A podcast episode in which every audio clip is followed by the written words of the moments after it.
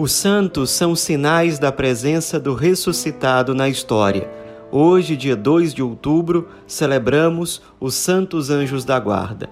A palavra anjo significa mensageiro, enviado ou enviado de Deus.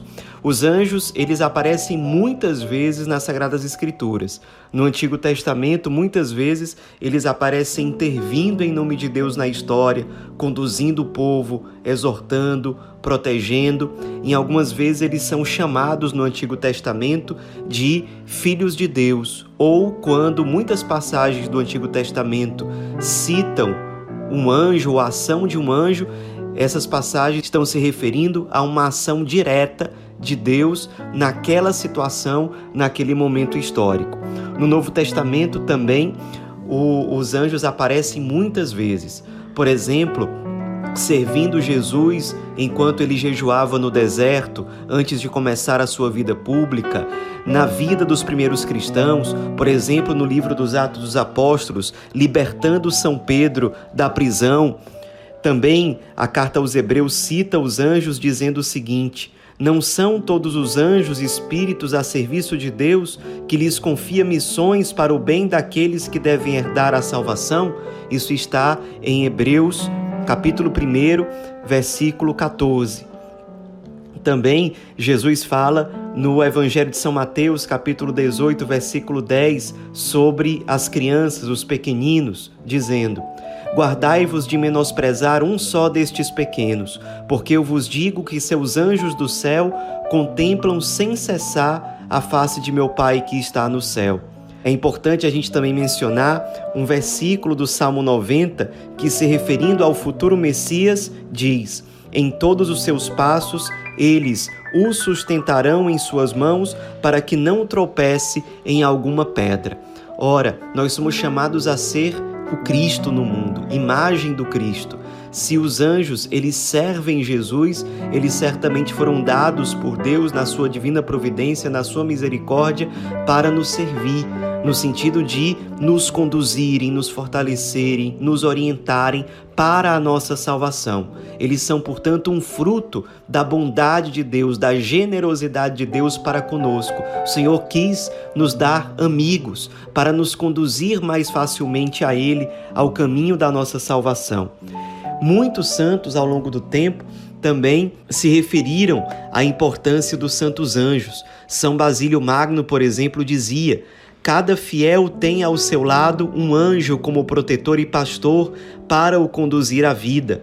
Santo Agostinho dizia que o que define um anjo é a sua função, é o seu serviço. E o anjo tem basicamente a função de adorar e glorificar a Deus por um lado, e por outro lado, especialmente os anjos da guarda, têm a missão de servir os seres humanos criados à imagem e semelhança de Deus em vistas da sua salvação.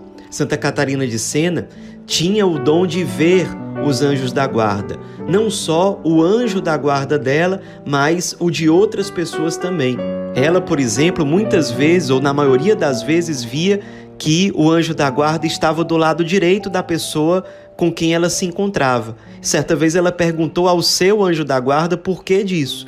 E o anjo respondeu: O anjo da guarda fica à direita dos fiéis para guardá-los para guardá-los do pecado e conduzi-los à vida. Estes dos quais eles ficam à esquerda são os sacerdotes. Ficamos à esquerda deles em sinal de respeito ao poder que Jesus lhes deu.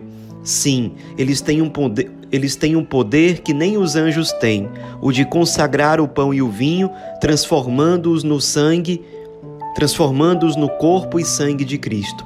O Padre Pio, inclusive, dizia algo muito parecido em relação aos santos anjos, até porque até porque ele também tinha o dom de se comunicar muito facilmente com o seu próprio anjo da guarda e com os anjos da guarda das outras pessoas. Aliás, o Padre Pio recomendava vivamente às pessoas em geral que não deixassem os seus anjos ociosos, que recorressem muitas vezes a eles, porque eles tinham sido dados por Deus, eles são o dom de Deus para que nós contemos com eles, para que nós contemos com eles para nos ajudar a descobrir qual a vontade de Deus, a vencermos os perigos, as provações, as tentações, a encontrarmos o caminho verdadeiramente da nossa salvação.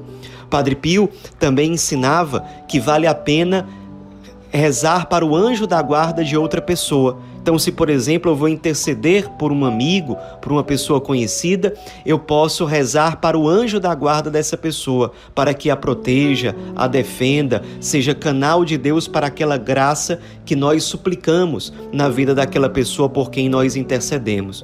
De fato, vale a pena seguirmos os conselhos do Padre Pio, não deixar os santos anjos da guarda ociosos isso seria, na prática, de certo modo, desprezar o grande dom de Deus que o anjo da guarda é para cada um de nós.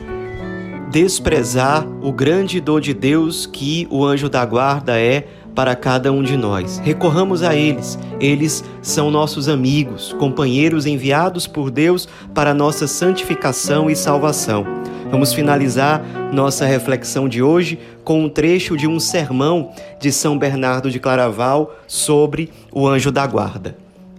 Deus ordenou a seus anjos que te guardem em todos os teus caminhos. Essa afirmação da Sagrada Escritura deve despertar em ti uma grande reverência, aumentar tua gratidão, abrir teu coração à confiança, reverência pela presença, gratidão pela benevolência, confiança pela proteção. O anjo está junto de ti para te proteger. Sejamos profundamente gratos aos, an...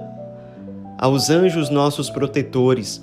Amemo-los com ternura como futuros co-herdeiros nossos, e enquanto esperamos, respeitemo-los como nossos intendentes e tutores, dados pelo Pai como nossos guias.